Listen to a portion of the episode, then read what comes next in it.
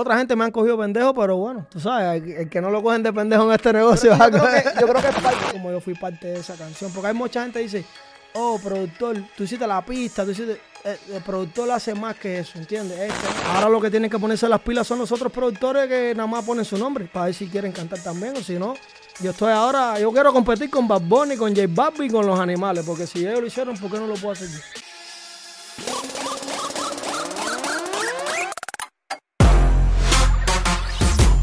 Molusco TV, gracias por estar con nosotros a esta hora de la tarde. ¿Cómo de repente naces en Cuba, sales de Cuba, eh, empiezas a tratar de, de realmente buscar tu norte? Yo creo que lo más difícil de, de cuando uno es joven, cuando uno es adolescente y sale de la adolescencia, adolescencia rumbo a ser adulto, es realmente para dónde carajo yo voy.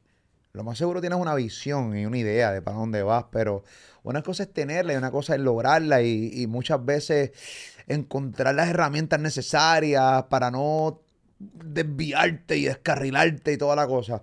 Este pana nace en Cuba, sale muy joven de, de nuestra isla hermana, eh, obviamente a los Estados Unidos. Quiero saber su historia porque el pana pues tuvo una vida dura, pero según mis notas, este pana firmó con Pitbull, eh, tiene disco en la calle, ha colaborado con un número de artistas grandes, no tan solo de Cuba y de otras jurisdicciones, de otros países, sino también de PR.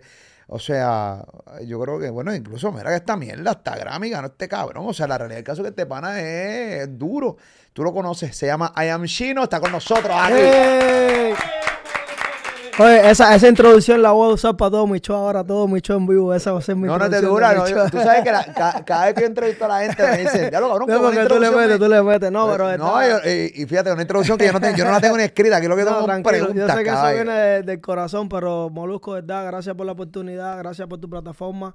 Soy fanático tuyo, te sigo, veo muchas entrevistas tuyas porque aprendo mucho de todo lo que tú hablas con los artistas, muchas cosas reales que se hablan en este show y por eso es una bendición de estar aquí. Felicidades, feliz Navidad, estamos aquí, estamos winning y quiero que, que la gente de Puerto Rico y del mundo, gracias a tu plataforma, conozcan un poquito más de mi historia, Qué ¿entiendes? bueno, qué bueno. Este, oye, cabe señalar, aprender por lo que dicen los artistas, no lo que digo, no lo que dice el pendejo de Molusco. no, pero igual, porque el, el diálogo, ¿entiendes? ¿Tú entiendes lo que te digo? Porque tú le Sí. sacas, tú le sacas a los artistas Ah, la verdad. que es sí, sí. que- lo que No, me gusta decir. preguntarle a, a los artistas lo que es, la verdad. Hay preguntas que no las puedo hacer porque es obvio por, por lo fuerte que puedan Exacto. ser. Y, pero pues no, como quiera me entra la duda y te lo pregunto. Y pues, ah, hay veces yo le preguntaría.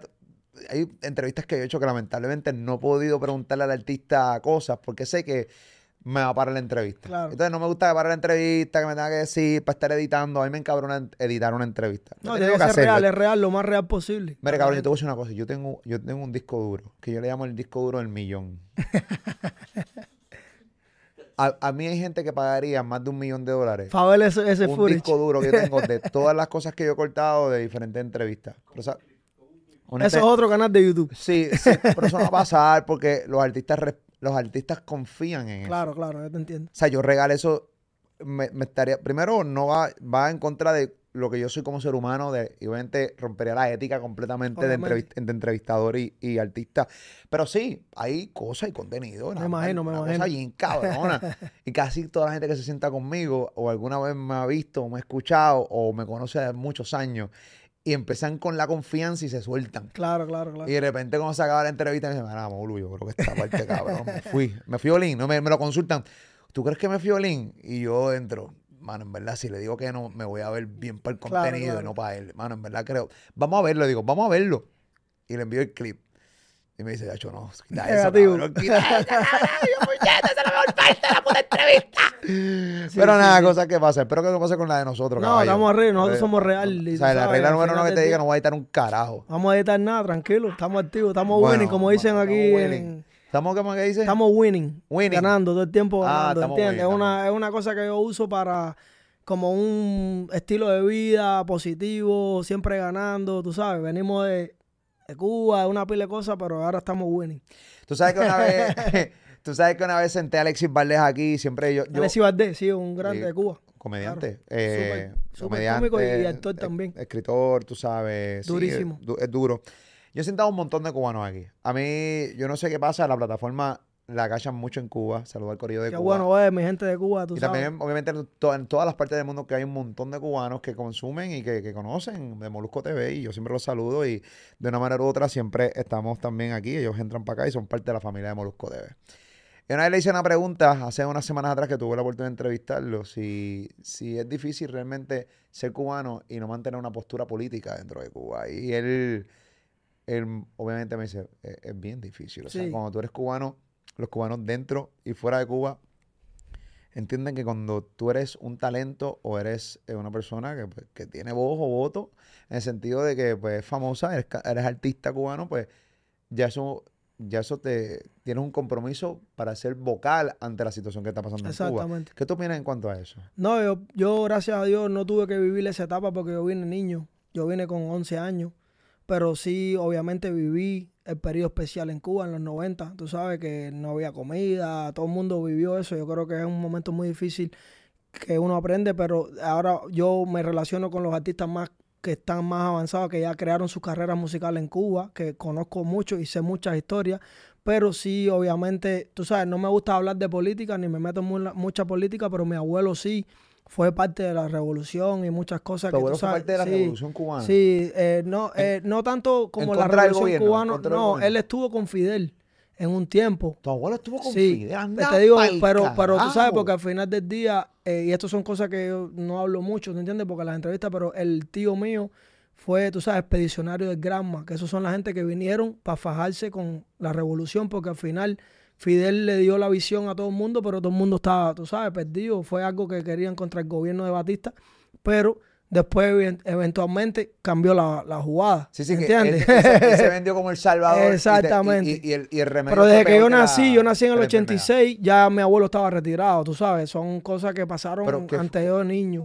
ni antes de yo nacer. Pero estuvo con Fidel antes de que Fidel fuera lo que fue. Exactamente. Mi tío más, el hermano de mi abuelo, que lo puedes buscar, se llama Arsenio García, ha hecho escritos libros y todo. Que estuvo Que- también junto con Fidel. No, fue uno de los expedicionarios del Granma, ¿Qué que fue... Granma? el Espérate. Granma es el bote que invade Cuba con todas las personas, con los fusiles y las armas que viene de México para hacer el takeover completo de Cuba. Que fueron unos mártires, que son, hay muchos que están muertos ya, que en paz descanse, pero fueron los veintipico de hombres que estaban al lado de Fidel luchando, fajándose para la revolución. para sacar el que pa- estaba en poder en aquel Exacto, momento. que bueno, Batista se fue cuando pasó lo que pasó y eso, pero sí fueron parte de la revolución, ¿entiendes? Entonces todo el mundo pensaba que Fidel era el Salvador. Y después del tiempo, tú sabes, no vieron la visión que ellos se fajaron para lo que era y entonces empezaron los problemas, por eso empezaron los presos políticos, fusilando a las personas. Claro. Gracias a Dios mi abuelo nunca lo fusilaron porque él como dijo, yo me voy a retirar, tú sabes, lo que yo estoy en la se dio cuenta de familia. la cabronada se Exacto, ¿entiendes? Pero hay mucha historia que después más para adelante quiero hacerle unas cosas a mi abuelo y todo para que la gente sepan, tú sabes quién es mi abuelo y eso, pero da la casualidad que me conecto más para adelante podemos hablar de esto con Pitbull también y la abuela de Pitbull también fue una señora que estuvo en la sierra también, que era donde se alzaban los revolucionarios que estaban en contra de, de la revolución, ¿entiendes? La, la historia de Cuba es, eh, a mí me gusta preguntarle a cubanos, ¿no? Eh, a mí, Sí. obviamente, una vez me puse a estar dando una opinión de Cuba y no era una opinión de, de criterio, era una opinión de una, una información que tenía que era una información errónea y muchos cubanos me corrieron en el momento, unos se molestaron conmigo porque estaba dando la información errónea y los puedo entender porque muchas veces, eh, pues, mano, de repente hay cubanos que tienen la verdad a su lado y de repente soy yo, un medio de comunicación seguramente importante para ellos. Este dice, pero bueno, ¿cómo Molusco está dando desinformación? O sea, no, nos resta y los puedo entender. Y obviamente, siempre que tengo la oportunidad, la aclaro. Claro. Cuando tengo cubanos de frente, que sé que voy a tener la atención de muchos cubanos que van a estar aquí jangueando en este podcast. Y específicamente lo de los médicos. Lo de los médicos está bien No, eso cabrón. es cabrón, sí. Eh, porque sí, muchas veces hay mucha gente que piensa que los médicos, ah, sí, la salud en Cuba es gratis, que sí, eh, los mejores médicos están en Cuba. Sí, el problema es una cosa, tú estudias medicina en Cuba, tienes que trabajar para el gobierno cubano y por eso de repente tú ves de repente 30, 40 médicos saliendo, qué sé yo, para- Venezuela salen para- muchos médicos también. Sí, se van pa- pero de repente salen 30 médicos de, de Cuba, se van a Europa y el problema es que eh, el gobierno cubano eh, pues nada, los negocia, mándalos para allá, Europa le paga a Cuba y Cuba le paga lo que les da la gana a estos médicos y muchos de ellos Sí, por eso se que- quedan en los lugares. Sí, algo- igual que los peloteros, igual que los boxeadores. La misma que- mierda. Igual que los artistas. mierda, Todo el mundo lo que está buscando es un futuro para su familia al final del día. Yo pienso que, tú sabes, no me meto en el tema político, pero tengo mi opinión, porque yo sí fui un niño que viví en el periodo especial, que yo llegaba a mi casa de la escuela y me decía, no hay carne, lo que hay es arroz frijoles. Pero no te metes en el tema político. co- Pero por- tú por- sabes por- cómo- Porque eres artista y porque quieres tratar de No, porque, eso- porque no, tú sabes, no, no, no gano nada con eso. Al final de apoyo al pueblo cubano cuando se votaron la gente en Miami, ¿tú entiendes? Para ir a, a- a hablar de todo lo que estaba pasando en Cuba, que fue algo que eso no se puede tapar con un, tú sabes, con un dedo, porque eso lo vio el mundo entero. Yo apoyé a todos los cubanos, a todos los artistas cubanos que es más que se quedaron en Miami. Yo fui, hablé, marché, hice todas las cosas, pero no es algo como que yo lo viví, maybe como lo vivieron ellos, porque era un niño. Pero sí Pero pasé- solidario. pasé el trabajo que pasó cualquier niño en los 90 en Cuba, yendo a la escuela, vestiéndome de uniforme, con, tú sabes, con una pañoleta, y tenemos que cantar el himno todos los días. Cuando tú te pones a analizar esas cosas, uno viene de ese, de ese, de ese mundo, ¿entiendes? Que hay hambre, hay de todo en Cuba al final del día. Y tú, mi, mi papá y mi, mi, mi abuelo, con los poquitos recursos que tenían, podían resolver un pedacito de carne, un pollito, una cosa, ¿entiendes? Pero se pasa trabajo, tú sabes. Y por eso que venimos para este país, para buscar el sueño americano, ¿no? ¿Cómo sales de Cuba? De Cuba ah, hubieron dos intentos que salí. La primer intento, eh, que estábamos hablando atrás de cámara, mi papá se trata de ir con mi abuelo, éramos 21 personas, una travesía. Vamos por una casa en la playa, yo voy como un niño sin, tú sabes, vamos a la playa, ¿entiendes? No me dicen nada. Oh, hay que montarse aquí, se ven unos disparos, una cosa, una loquera, pum. No, al otro día vamos para la playa de nuevo. Nos montamos en una balsa, nos montamos en un bote me acuerdo, tú sabes, eh, lo que me acuerdo porque tenía 7, 8 años, me monto en el bote, nos montamos en el bote y cuando ya vamos, vamos, vamos de camino, ya como 12, 15 millas afuera, se ven unas luces y mi abuelo, si- sa- conociendo de, tú sabes, de Cuba, de todo lo que él había hecho en, en militar y eso, dice, ah, estamos jodidos. Como dice, ¿sabes? Tenemos que virar. Se apareció, no, se, la, la, la, las guardacostas nos cogieron, tú Claro, sabes. y, y- y te Y están, los, y están la gente ahí con las armas, las AK-47, eso sí me acuerdo, porque están sin zapatos, ¿Y con chores verdes, 7, 8 años. Siete cuando años. aquello. 8, maybe 8, 8 a 8, 8 años. Bueno, pero ahí. te marcó porque a la- por lo regular Claro. cuando tú tienes 7, 8 años tú no te acuerdas de lo que vives en ese momento. Yo no tengo por lo menos un recuerdo de lo que pasó Pero en mi fue algo vida. que tú sabes, como Pero una impactante. experiencia impactante. Mi mamá, mi primo, tú sabes, yo veía a toda la gente de la familia y, ento- y entonces ellos te, te acusan. Oh, vamos a tirar, vamos a tirar, tú sabes, eh, apaga el motor. la ma-". Yo, eh, yo- es una loquera, tú sabes, en ese momento. Y entonces ya mi papá y todo el mundo dice, no, ya, tú sabes, no, no traten nada porque te hunden, tú sabes, como ha pasado en, en medio mal. Estamos ahí hablando dos botes, te están dando golpes con el bote. Entonces cogen a, mi, a, a la familia. Yo lo único que me acuerdo es que nos ponen en, un, en una casa como si fuera un, ¿cómo decirte? Como cuando tú estás becado. Tú sabes que un, como un dorm, pero un lugar chiquitico, dos literas, un vaso de leche por la mañana, yo, mi mamá, y a los hombres los separan de, la- de las mujeres. Nos soltaron al otro día sin zapatos para la calle. Bueno, uno ahí, tú sabes, ya pierdes todo porque nosotros habíamos vendido el televisor, la bicicleta, yo le había regalado toda la ropa a los amiguitos míos, tú sabes, en Cuba, uno no sabe.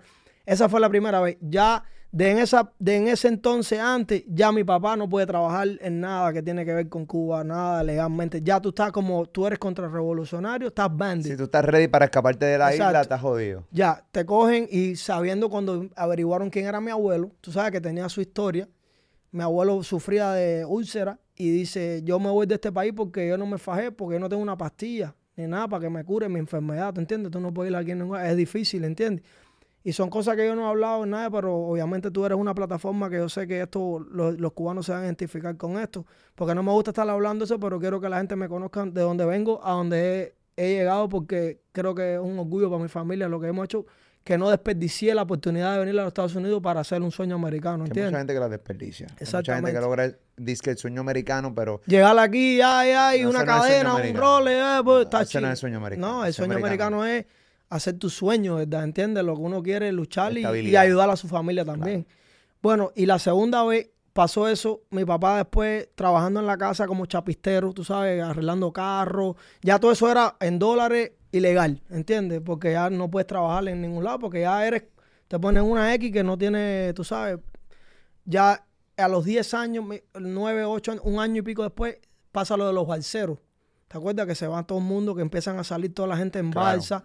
Claro. Y eso, y eso, mi mamá escribe a un sorteo que se llama la Lotería de Cuba para coger una visa para irse. Entonces mi mamá se gana la lotería. Pero la lotería en Cuba no es de dinero. El que sabe de Cuba sabe lo que estoy hablando. A lo mejor ustedes no conocen mucho eso, pero te da la visa para salir del país. O sea, una lotería, pero para salir del país. Te ganas una visa. Exacto. es la lotería. La lotería de visa se llama.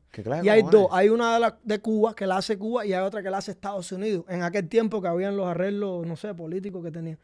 Gracias a Dios, mi mamá se gana la lotería de visa de Estados Unidos. Que con el minuto que tú entras, entras con residencia. Porque tienen un arreglo político, no o sea que ya tu mamá era residente de. Cuando llegamos aquí, por primera vez, yo siendo menor mi mamá mi papá, yo me fui literalmente de Cuba, yo no, mi mamá con un niño, mi papá vino con una maleta con los documentos, una muda de ropa, llegar a los Estados Unidos para mi familia. Ok. No pude traer nada. Pero tú te fuiste en avión. Sí, legalmente. Como eras menor, tu mamá te podía... Exacto, menos de 21 años, mi mamá reclama, como mi mamá se la llama, está casada con mi papá, entonces vengo yo con mi mamá y mi papá y yo normal, legalmente, un trámite, alquila una entrevista, te entrevistan, no tiene, mi papá no tiene récord, un trabajador, le salen esas cosas que se fueron de, pero eso, eso lo trata de hacer todo el mundo, pero no es un criminal, una cosa así, ¿entiendes? Entonces ya venimos 97, esto pasa como en el 95 con lo de los balseros, se demora un año y pico el trámite, dos años, mi abuela y mi familia están aquí, tienen que poner un affidavit que, que no vamos a hacer carga pública para el gobierno, que hay dinero en una cuenta en un banco, que se van a hacer cargo de nosotros.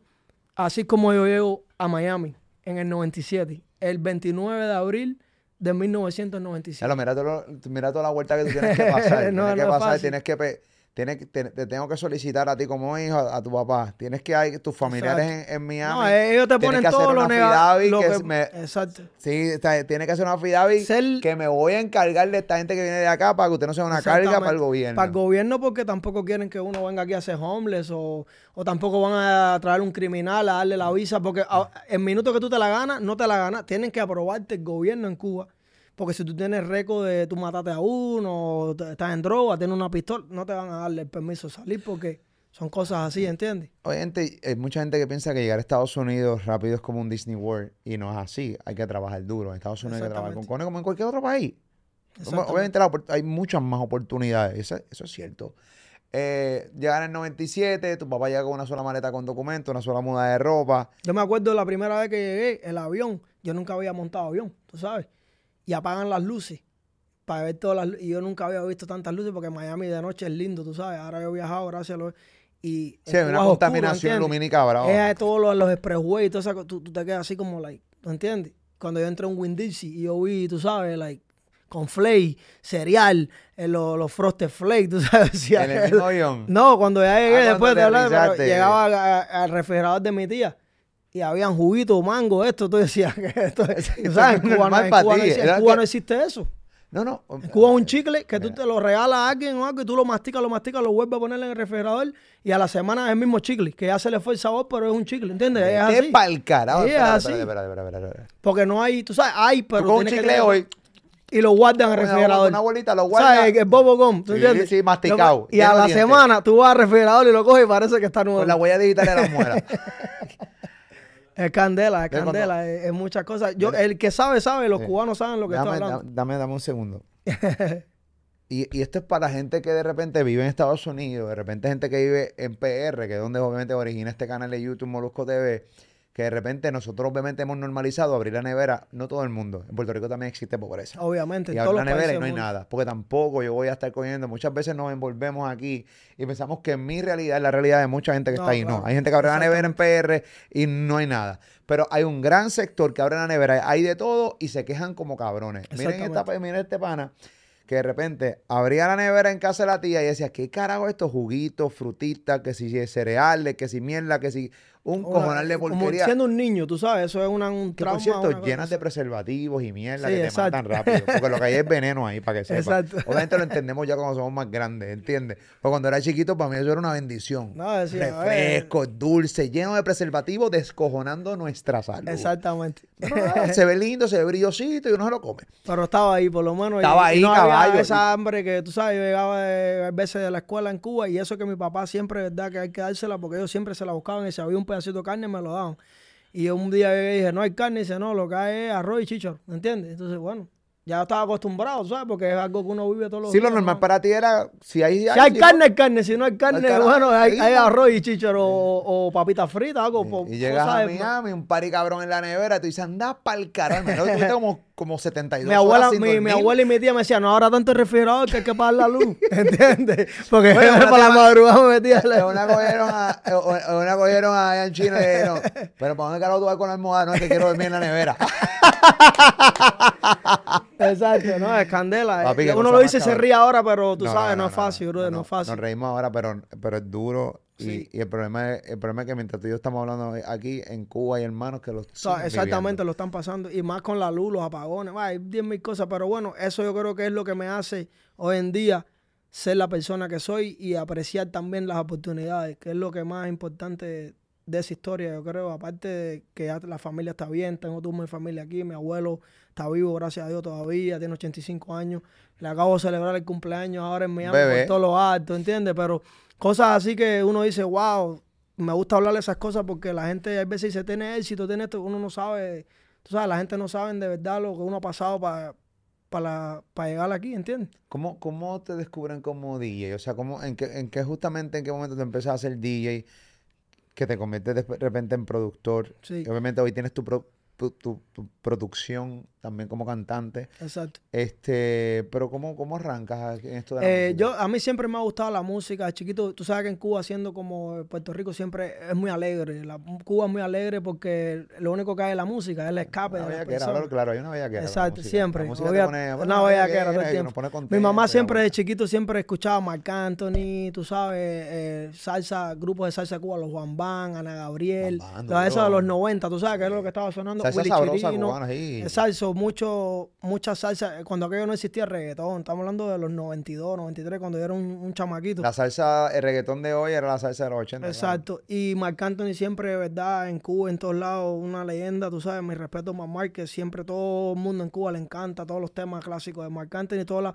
todas las mujeres, por todo donde tuviera tú pasabas, se escuchaba ¿Qué eso. en tiene ese pana para pegar, verdad? Qué Sí. cabrón, eh. Saluda a Mark, qué cabrón, él lo pega todo el cabrón. Es que suena lindo. Qué bueno. Qué Ah, ese es el animal, ese, Ese es el de ese es sí. el caballo. Dios le dio una voz cabrona, es feo, le dio una voz cabrona. y Pero eso no pues, importa, Moluco. Como importa, tiene no hace billete y canta lindo.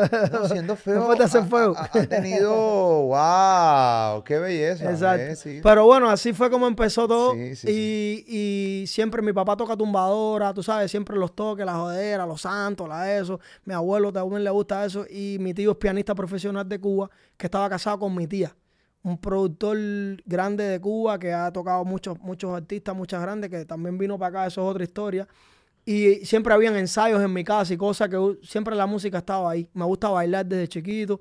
Y así cuando yo empiezo a descubrir que podía ser DJ cuando llego a este país, porque veía los DVD de los DJ que- en batalla, escrachando y cosas, me gustaba Fun Master Flex, ¿sabes? los DJ grandes Claro. de Nueva York y eso. Y dije, coño, me interesa eso, pero siempre decían, oh, chino, ah, es de la música, tú sabes. Yo con los CD, yo siempre, cada vez que veo un party familiar, todo el mundo, pon música, y dice, el chino es el que pone la música. Entonces, por ahí viene Porque era DJ un fiebre, te encantaba Jamaica. Me encanta la música de chamaquito, y entonces, pero nunca lo vi como una carrera que tengo hoy en día. Obviamente hay que trabajar, hay que ir a la escuela, hay que estudiar, hasta que llegué a unos niveles poquito a poco. A los 16 años, viviendo en Miami, yo vivo en una calle en Miami que es la 67 Avenida y la 21 calle, y en la 67 y la 24 había una barbería, que ahí es donde yo me encuentro con Pitbull y encuentro, tú sabes cómo, quién es Pitbull en ese tiempo que estaba empezando. Ah, Él también estaba comenzando Pitbull. Claro, bueno, ya tenía un disco de que había sacado localmente, que se llama el disco de Miami, pero no había dado internacionalmente, tú sabes, sus éxitos internacional. Era un artista que estaba bien pegado en la calle, underground, pero en mixtapes y cosas de remixes que estaba haciendo en ese tiempo. Yo siempre tocaba todos los remixes de Pitbull. Por un amigo mío, llego y me dice, oh, yo trabajo con Pitbull. Ah, Yo hacía fiestas en la high school me junto con la gente que le gustaba la música en la escuela Aparte que era pelotero también, pero dije, como pelotero no voy a llegar, pero bueno. Era malo con jugaba, no, era ma- no era tan malo, pero me gustaba más la música, ¿entiendes? Pero jugué en parques, jugué en todos lados. manera de ¿entiendes? decir que era malo con cojones. Era la mejor manera que la acabas de Sí, decir. oye, no tengo 6-2 y no eso, bueno, me voy por la música, que bien futuro, la tengo, claro. venga, puñeta, después la bola para el carajo. Bueno, Los traía a veces me decía, me cortaban eso, pero me gusta la pelota también, porque a todos los cubanos les gusta igual que a los ah, boricuas, no, les gusta, les encanta la pelota, exacto. Y así fue como entonces yo conecto con Pitbull la calle, con eso me adjunto a Pitbull gracias a un amigo mío que es un DJ que me dice, ven porque te quiero presentar a Pitbull porque tú eres cubano, va, va, va. Nos conectamos, yo tenía 16 años, ¿entiendes? 15, 16 años. Pero antes de eso ya yo estaba haciendo las fiestas en high school que nosotros promocionábamos los clubs, pero sin vender alcohol. ¿Entiendes? Y vendíamos tickets. So, yo era como un promotor porque tenía muchos seguidores, siempre me llevaba bien con mucha gente y le decía, oh, vamos a vender priseo a 20 pesos y llenábamos la discoteca en Miami Brutal. y había un cuarto de reggaetón, que cuando aquello era el boom de reggaetón, 2003-2004, eh, que era Wisin y el Toritito, el Telefaz, Zion ¿sabes? Eh, y entonces eh, estaba la música Don Omar, electrónica. Teo Calderón. Exacto. No, y brutales, también estaba el hip hop. Tú sabes, eran los tres cuartos. A mí me ponieron encargado del, de reggaetón. Tú eres eh, DJ de reggaetón. Porque era latino, ¿entiendes? No hablaba Claro. inglés tanto en ese tiempo. Estaba en ISOL, que es un programa que le hacen a los niños aquí cuando llegan para que aprendan inglés, ¿entiendes? Y así fue como entonces yo empecé a conectar con Pitbull. Pitbull de verdad, el primero de primera edad que conectamos, conectamos, yo le expliqué la historia, donde yo vengo, me dijo, coño, sigue para adelante. Me hace parte de su equipo, Team Pitbull, pero en aquel tiempo era, tienes que hacer 500 CD, meterlo en eso y vamos para todas las discotecas a repartir CD, ¿sabes? Sí, la época Groundwork, la época porque no había digitales, No, ¿entiendes? papi, no no, había nada. la época dura de verdad, caballo. Exactamente. Y así Sí. fue como yo empecé, como digo, coño, voy creando DJ chino porque todo el mundo me decía, ¿qué te vas a poner como DJ? Yo decía, todo el mundo me conoce como chino. So, DJ chino, fuck it, O sea, que por famoso cara. chino que Pitbull menciona en todas sus canciones. Gracias, chino. gracias. Exacto. Bueno, y después Farruko también mencionó en Pepa y en las cosas después que vienen más adelante. Pero ese es, verdad que me da la mano, me ayuda, ve mi visión, ve, tú sabes, el hambre y me dice, si sigues por este camino poquito a poquito, boom, vamos a seguir. Y así como yo empiezo de DJ a poner, yo no, yo tocaba de gratis, yo quería que me pusieran el nombre en el flyer porque yo veía a otros, cuando aquello estaba DJ eso, empezando, porque eso estaba hablando hace 16 años, yo Claro. tengo 36, cuando aquello tenía 15 años, o sea, casi 20 años, eso, que, que llevamos mucho tiempo en la música, ¿Y qué- ¿entiendes? cuál es la primera canción que te dan en el break de producir? O sea, eh, tú eras DJ nada más en tu casa, Sí. familia, conoces de repente a Pitbull porque también eras DJ, te gustaba tocar en- por ahí, obviamente te identifican. Ya Este, cuando yo entro en Pitbull, Pitbull me empieza a explicar más el negocio. Me dice, no solamente DJ, tienes que producir, tienes que escribir canciones, hay un publishing, hay un de estos. Me empieza a explicar el negocio. ¿Qué edad tenía Pitbull ya en ese momento cuando te empiezas a hablar de Eh, publishing y toda esa vuelta? Yo tenía, Pitbull es como 5 o 6 años mayores que yo.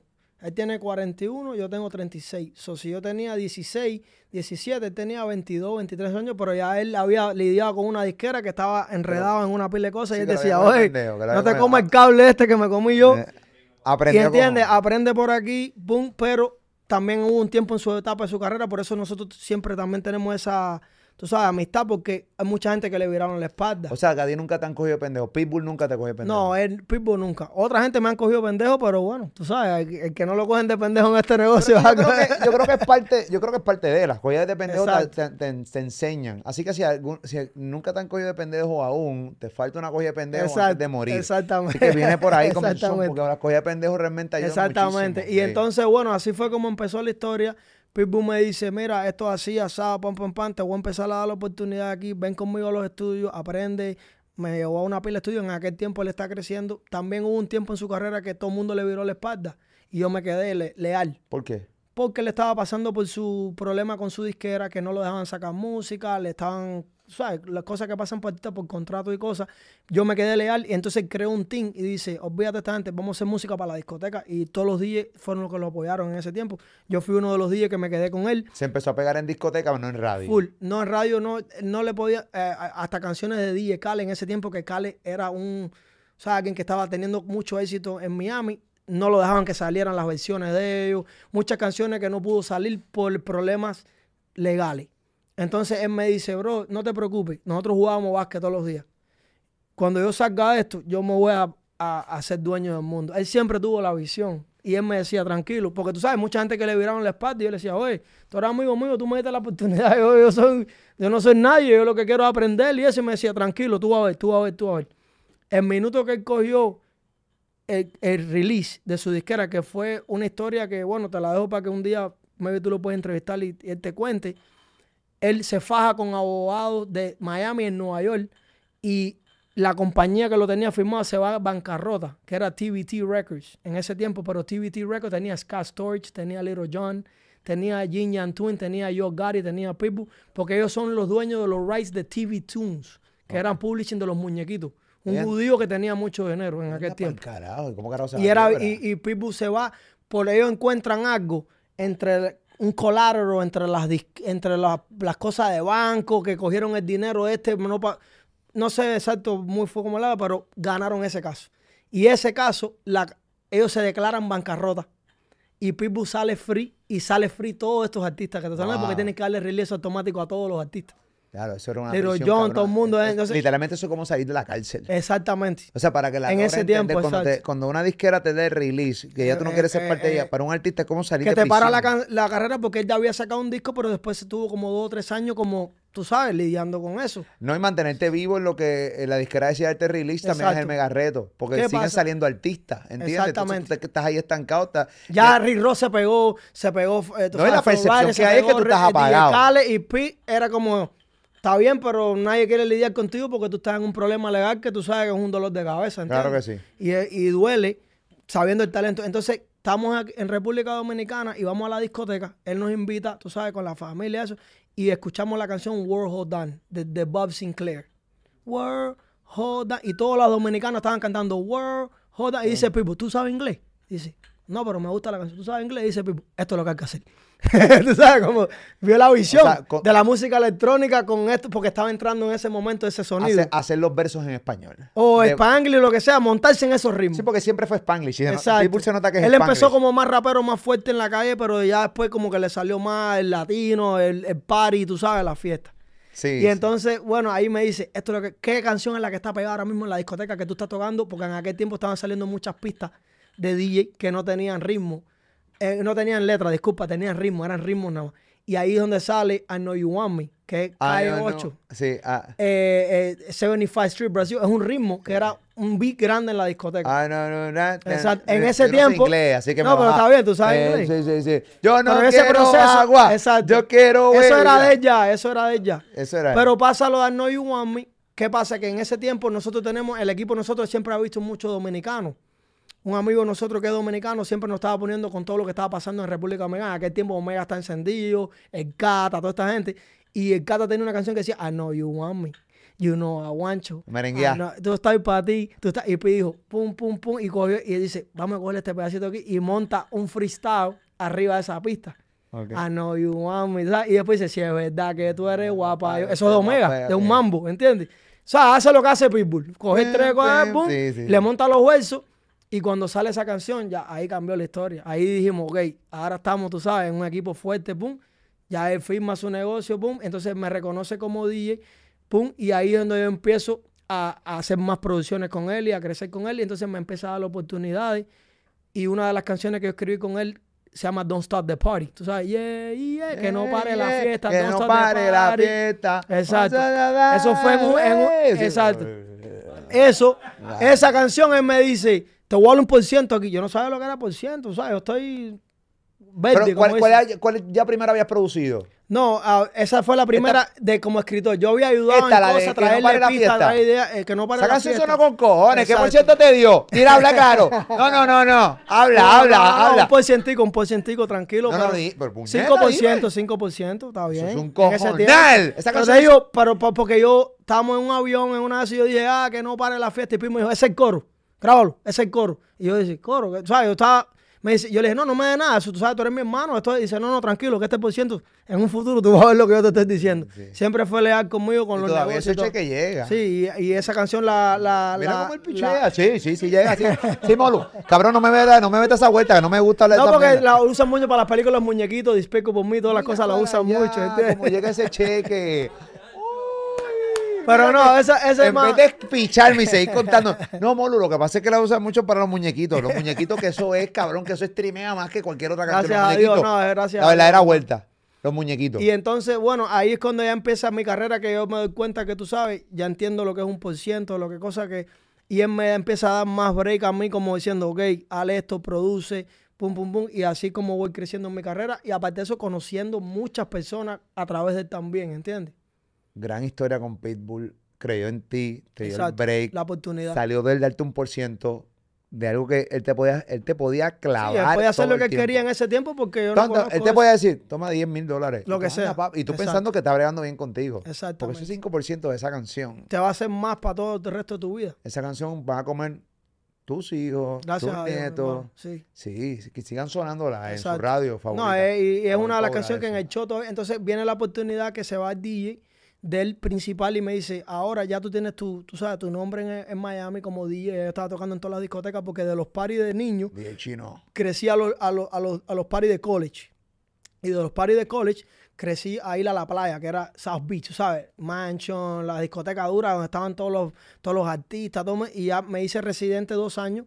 Ya creé mi nombre localmente en Miami y me dice, ahora es un tiempo para que tú vengas conmigo para el mundo entero. ¿Entiendes? Te vas conmigo de gira, aprendes todo y empiezas a hacer show para que veas que Miami no es todo. Miami es así, pero el mundo es muy grande. No, ¿entiendes? Miami es un nicho. Es un Y gran así mercado, pero es un nicho.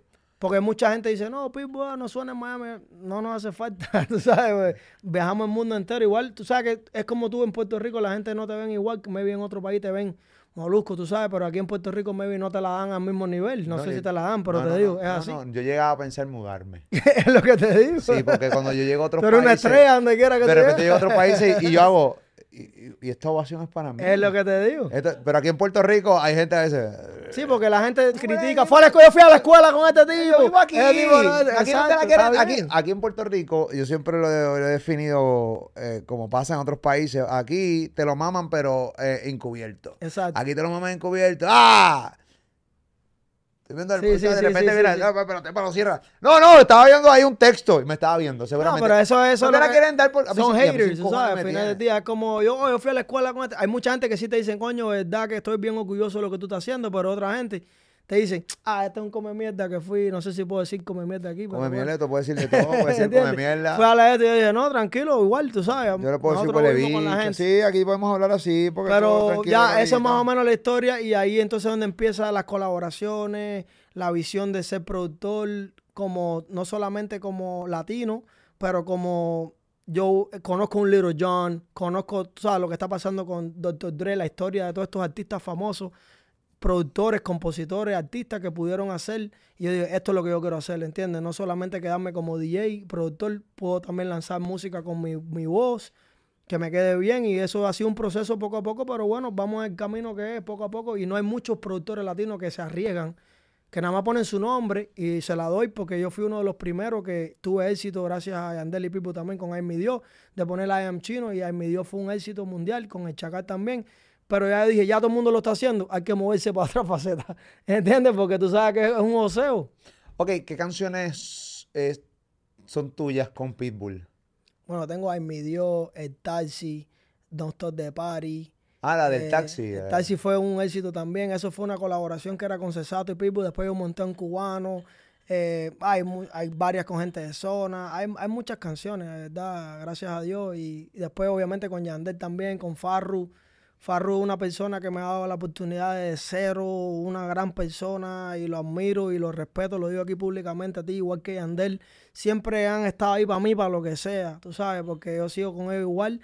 Y gracias a él pude trabajar en la 167 y hicimos historia con Pepa y con El Incomprendido, que fui parte de esos dos temas, y en la salsa con Lenier también. Esos tres temas en ese disco, que fue algo que... ¿Qué es tuyo dentro de Pepa y el Incomprendido? Eh, yo hice la- yo traje la pista, la idea, tú sabes, hacer una guaracha con él.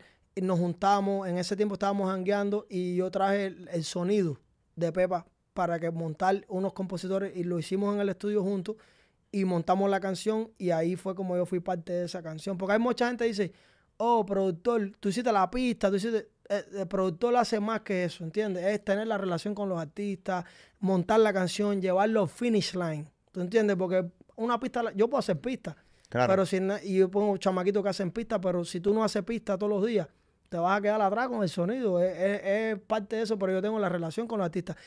Que, hay que los artistas graben. Cuando llegan al estudio, que el aire acondicionado, ¿qué quieres comer? ¿Qué, tú sabes? Es un proceso Es para que los todo, artistas, claro. todo, es un todo. Y también que ya los artistas creen en mí, yo le digo cuando le traigo una oportunidad, pero Farru siempre vio esa pista de una, la montamos, fue algo increíble, me dio mi crédito como me lo merezco, como productor, como todo. Hice eso, boom, el boom de Pepa. Después, pásame la juca, yo escribí el coro, pásame Me la juca, andamos en jangueo. Yo le traigo esa idea ya con mi voz. Y él me dice, me encanta, bro, ¿tú crees que yo lo puedo usar para mi disco? Porque vengo con esta línea. Le dije, coge el tema, ¿entiendes? Vamos a terminarlo. Em- metimos a Víctor Cárdenas de nuevo para que terminara la pista. Él pone a Donny en el, en, el, en el tema, porque en ese tiempo él está lidiando con Adoni.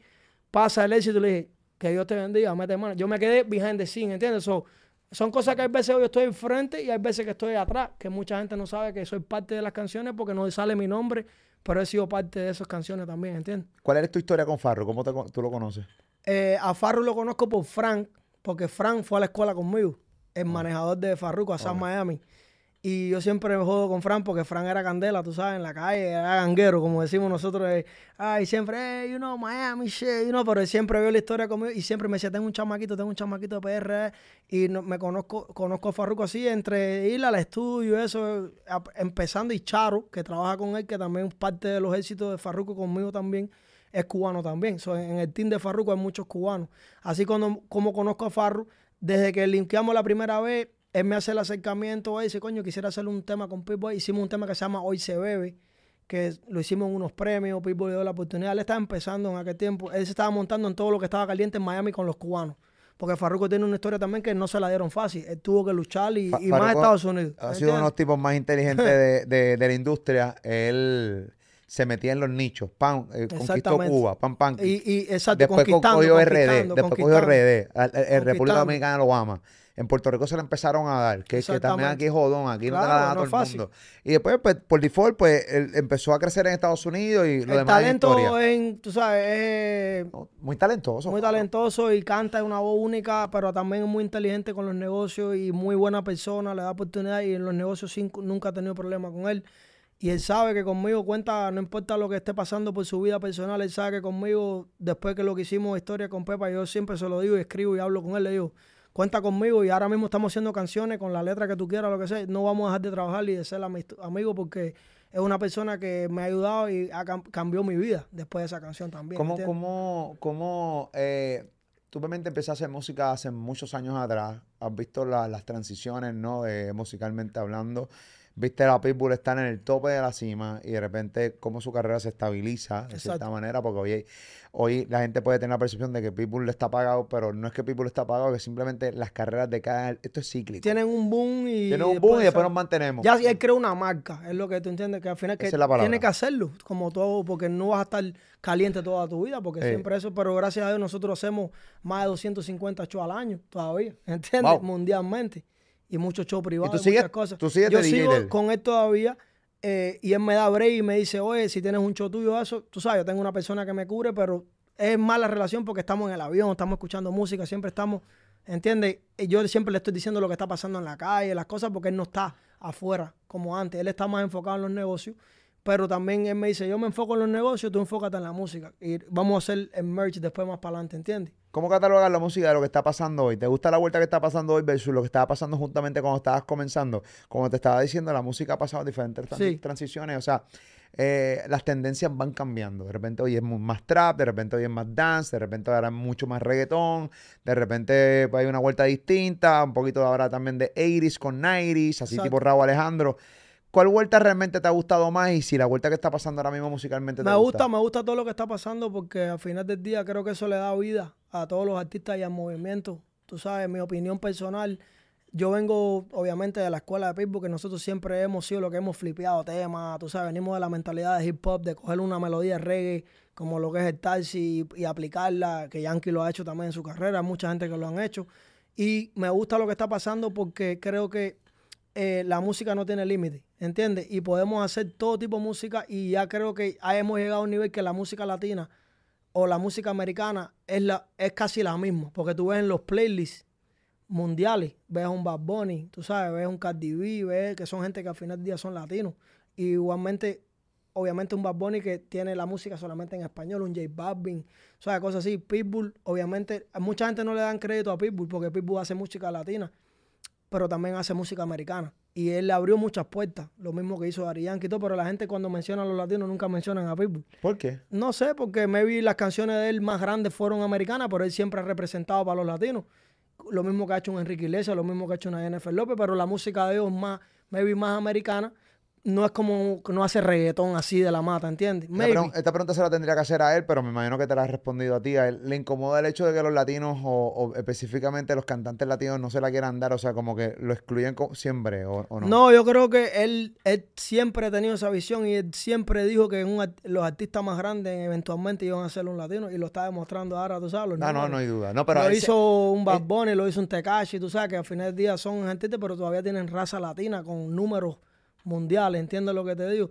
Él siempre lo que ha hecho es meter para adelante, abrir puertas. Me acuerdo de Rimi de la gasolina con Little Johnny, con Pitbull, que fue el Rimi que hizo que la gasolina tocara en radio americano. En aquel tiempo Little John era un artista que estaba súper pegado en el mundo urbano americano. Pero tú sabes, como la gente hablan de los artistas latinos y no mencionan a Pitbull. Entonces, a mí yo como, no, maybe no él, pero yo me siento como, coño, acuérdate que el pana también, tú sabes. Ahí te encojona, ahí te a mí me encojona, sí, me encojona. No me encojona, pero porque lo viví y dije, coño, pero y siempre que Pi ha hablado, siempre le ha prestado respeto a todos los artistas, obviamente de Puerto Rico, que han sido los que el reggaetón, pero Pitbull es, un artista latino, como quiera Claro. que sea, ¿entiendes? Claro. Lo que la historia, música de él es en inglés, ¿entiendes? Sí, sí, sí. Y, sí, pero obviamente el hecho Pero de- mi respeto para todo el mundo, tú sabes, la, la opinión de todo el mundo es válida, tú sabes cómo es esto aquí. Háblame de, de, de Most Winning. Este es tu disco. Sí, Ok, pues este- eh, te, te da por hacer tu vuelta también. O sea, eh, montarte, cantar. Sí. Eh, Eh, al principio no quería hacerlo, pero después me di cuenta que el negocio, tú sabes, eh, es bien difícil como DJ latino y como productor crear una marca a un nivel como un David Guerra, un esto, porque no creo que los latinos todavía no entienden el nivel de lo que nosotros podemos hacer. Me lo dijo Luyan una vez. DJ Luyan una vez me dijo, yo quiero tratar de, de- de llevar la profesión de DJ a niveles de Viguera. Es bien difícil, tú Eh, sabes. a niveles, mano, este... Todos estos DJs que son... Y Lian, tú sabes, mi respeto para Lian, que es mi amigo mío, Dímelo Flow, Playing Skill, Tiny, tú sabes, eh, Sky, todos estos chamacos que yo creo que tenemos que tener más unión entre nosotros como productores, como ellos, como lo hacen ellos, lo hace de Veguera, Rehab, el otro, o sea, que hacen por ejemplo, Marshmello, que exacto. Sí, Pero nu- nunca te van a un Alex Sensation, tú sabes, que mi respeto para Ale, pero es como que no te la van a dar, no vas a cobrar 100 mil dólares como DJ latino. No existe en un show. Eso es negocian tiesto, eso es tiesto, eso es de Viguera. Entonces yo digo, bueno, si yo soy DJ y yo sé que yo lo puedo hacer, pues tengo mi residencia en Eleven, en Miami, y gano. Lo más que uno puede cobrar, m- maybe yo estoy mal, pero como DJ latino, un animal, 20, 25 mil dólares. Estoy hablando ya el top. Entonces esta gente le dan 75, 100, ¿entiendes? Entonces digo, ah, pero con un tema pegado cantando cobro 50 y 100. Bueno, hay que cantar entonces, ¿entiendes? ¿Qué vamos a hacer? Porque es un negocio, ¿entiendes lo que te Vamos digo? a cantar, puñeta. Y no lo hago verdad por el dinero, porque verdad me gusta la música y también porque he desarrollado y he estado en estudio con artistas, no voy a decir nombre.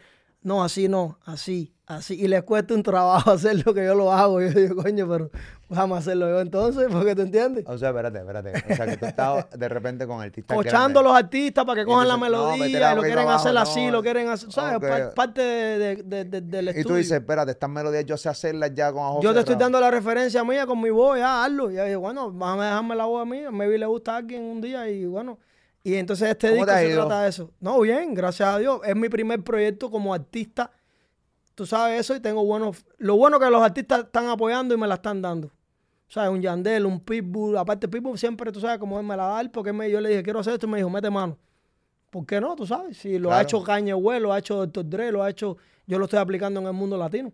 Ahora lo que tienen que ponerse las pilas son los otros productores que nada más ponen su nombre para ver si quieren cantar también o si no.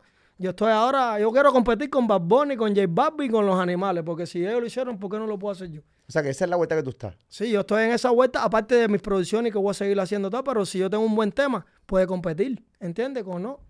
¿Por qué no? Si es, es música, ¿entiendes? Que tú vas al gimnasio, ¿verdad? Tú haces ejercicio, se ve que tú haces ejercicio. Sí, sí, últimamente estoy haciendo bastante ejercicio Cuando los tú vas al gym, tú haces piernas, tú haces brazos, Mm. tú haces abdominales. Todo. Yo voy al estudio, grabo una canción, hago una pista, hago un arreglo. Es lo mismo, ¿entiendes? Así como lo veo una estás tirando analogía. palo, palo, palo hasta que caiga uno. Un tema se va a porque pegar. al final del día la consistencia y yo creo que sé y tengo la, la noción y lo mejor que tengo es que tengo el equipo de trabajo que me está ayudando, me está, están creyendo en mí, estamos sacando música no solamente como productor, que esa faceta no la voy a dejar porque un día no me siento cómodo en un tema, puedo poner mi nombre, que eso ya lo he hecho.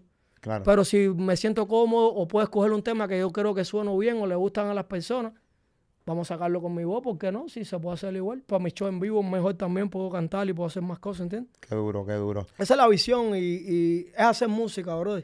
No creo que soy mejor que nadie ni nada, pero tengo una visión que creo que es uno de los artistas latinos eh, que poco no se, no, se no, no quieren hacer ese crossover, pero tenemos que romper esa barrera, ¿entiendes? Maybe no, yo ahora lo hago hasta un nivel, pero maybe un chamaquito ve esta entrevista y dice, yo quiero hacer eso que está haciendo él, ¿entiendes? Y de eso se trata, de inspirar a otras personas de mi historia que ya estábamos hablando aquí y a donde, donde hemos llegado, ¿por qué no? Si, si estamos aquí ya, ¿por qué vamos a ir para adelante, ¿entiendes? Tienes también, escuché temas que también tienes cosas similitudes como cuando trabajas con People, coges beat de otras cosas y le metes tu voz. Remixes y cosas, exacto. Sí, exacto. sí, también es que están, también está. Eso es eh, una fórmula que trabaja, yo creo que eso es, eso es mi instinto de DJ, ¿entiendes? Tú sabes, porque ya uno una cosa, un ritmo, una cosa que trabaja, vamos a una canción. Porque hay muchas cosas que, que son buenas, pero no están terminadas a un nivel que pueda trabajar internacionalmente con, con featuring como es. Y medio puede ser un riff, puede ser una melodía, puede ser una bobería, ¿entiendes? Pero es terminarlo, como te digo, en la producción es llevar los finish line al mejor producto posible para que la gente lo consuma. Pero con el chistecito tienes 2.5 millones de streaming mensuales en, en- Gracias a Dios. en Spotify. Sí, no, es, es verdad porque he sacado mucha música y no hemos parado, ¿entiendes? Ahí también se une mi carrera como productor, algunos temas que me ponen mi nombre y otras cosas también como, Nice. como artista. Y gracias a Dios el disco de discoteca con Pitbull ya está certificado disco de oro en Estados Unidos con mi voz. ¿Entiendes? Que ya digo, ok, me la dieron, disco oro, I'll take it, ¿tú entiendes? Ahora voy a meterle un diamante, ¿entiendes? Porque uno tiene que tener esa y no puede parar, no podemos parar, hay que seguir trabajando. Cuando, cuando de repente miras eh, tus comienzos y te miras hoy, cuando le das para atrás y dices, anda puñeta, todo lo que he caminado. O sea, ¿qué piensas? No, es una bendición de verdad estar aquí todavía y, y tener buen, buenos amigos. Gracias a Pipo, ha sido mi mentor, tú sabes, que me ha ayudado y he aprendido muchas cosas. También he dado mis trastazos, obviamente, porque no somos perfectos. Pero es creo que aprender, reconocer y verdad que estoy orgulloso de mí. Yo sé que mi familia está orgullosa también. Y quiero que esta historia, y gracias por la oportunidad ¿no? de tenerme en tu programa, le sirva de inspiración a todos esos chamaquitos que me están en Cuba, están en otros países que vengan para Estados Unidos, que traten de aprovechar lo máximo de Estados Unidos, que no se metan en cosas malas, en drogas, eso, porque es lo más fácil que uno puede rápido, entiende, llegar a coger la vuelta, que hagan sus sueños y que sigan para adelante. Ese es mi mensaje y eso es lo que quiero que mi música deje al final del día, que digan, este chamaco hizo esto, esto, pero tú sabes, quiero ser como él un día, ¿entiendes? Hayan chino, The Most Winning. Tienen que The buscarlo en su plataforma digital. Los videos están en YouTube. Todo está en Spotify, Apple Music, obviamente en su plataforma favorita. Búscalo, Hayan chino, el chino que menciona Pitbull, el que menciona el Farru, que menciona Yandel, productor, se ve los cojones, este, full. y aquí más o menos hicimos como un compendio, un resumen. No, y muchas gracias, bro, de verdad, por la oportunidad. Eh, Yo creo que esta plataforma es muy importante para mí, para la carrera urbana, para todo y para toda esa gente que te siguen a ti, ¿verdad? Que una bendición estar aquí. Felicidades, Happy New Year. Y nos vamos a estar viendo mucho más veces, seguro. Pero papi, sigue rompiendo la madre. Bienvenido a PR. Gracias, hermano. I am chino, Corillo. ¡Pocotón! ¡Muy ¡Pocotón! Comparte este contenido, está sabroso el cela que hay. Hay mucha gente que siempre me está pidiendo, eh, eh, chino, hay mucha gente que me pide. Eh, pues aquí muchas veces hacemos contenido de Claro. mierda, de esto de, de chismes y mielecitas. Claro, claro. Pero de repente porque gusta, la gente le gusta. No, hay que hacerlo, hay que hacerlo. Coño, Y otro día me siento contigo y te cuento un par de chismes también para que Coño, lo- eso es para que- bueno, por lo menos contaste ahora, puñeta, ¿entiendes? Pero nada, no hay tiempo. Nada. No, porque quería más la Sí. historia, la vuelta. No, no, en ¿entiendes? verdad, eh, a mí me, me encanta esta historia. Hay muchas historias como tú, la tuya, aquí dentro del canal, eh, que las pueden buscar y personas que están comenzando en la música pueden cachar cada uno de estos podcasts porque pueden ser de, de, de enseñanza y aprendizaje para cada una de las personas que están allá afuera, las nuevas, las nuevos, los, jóvenes que están subiendo y que cachen lo mejor de cada podcast y de cada productor y cada cantante que yo tengo la oportunidad de entrevistar. Siempre intento profundizar de entre cómo, cómo comenzaron, cómo crean, para que ellos mismos, los chamacos y la gente, pues pueda tener como un tutorial de la vida, no tan solo de allá en Chino, o sea, de Chino, sino también de, de los otros artistas. Así que búsquenlo, porque aquí hay mucho contenido de, que, que tiene mucho valor. Eh, porque lo que el, contenido que nos dan muchos artistas en, los podcasts que hacemos aquí en Molusco TV eh, es increíble y si lo utilizas a tu favor va, a s- va a ser increíble para ti. Así que eh, búscalo. Aquí hay mucho contenido. Eh, esquipea el, el amarillista, esquipea el chisme y enfócate en ese para que tú vas a encontrar un montón de contenido y te va a funcionar, pero increíblemente. Chino, cuídate mucho, papi. No, gracias, gracias, Molusco de gente- Gracias a la gente de Puerto Rico. Zumba, Molusco TV, check.